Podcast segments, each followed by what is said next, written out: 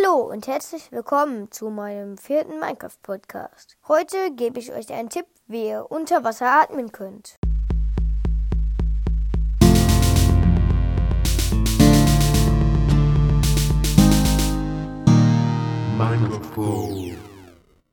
Der Tipp lautet, dass ihr eine Tür unter Wasser setzt und diese öffnet. Dann ist dort nämlich ein Luftraum, wo drin ihr problemlos atmen könnt.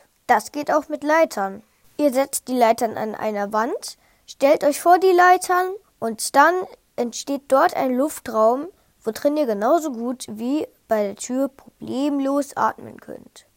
Ich hoffe, euch haben die Tipps geholfen und bis zum nächsten Mal. Tschüss!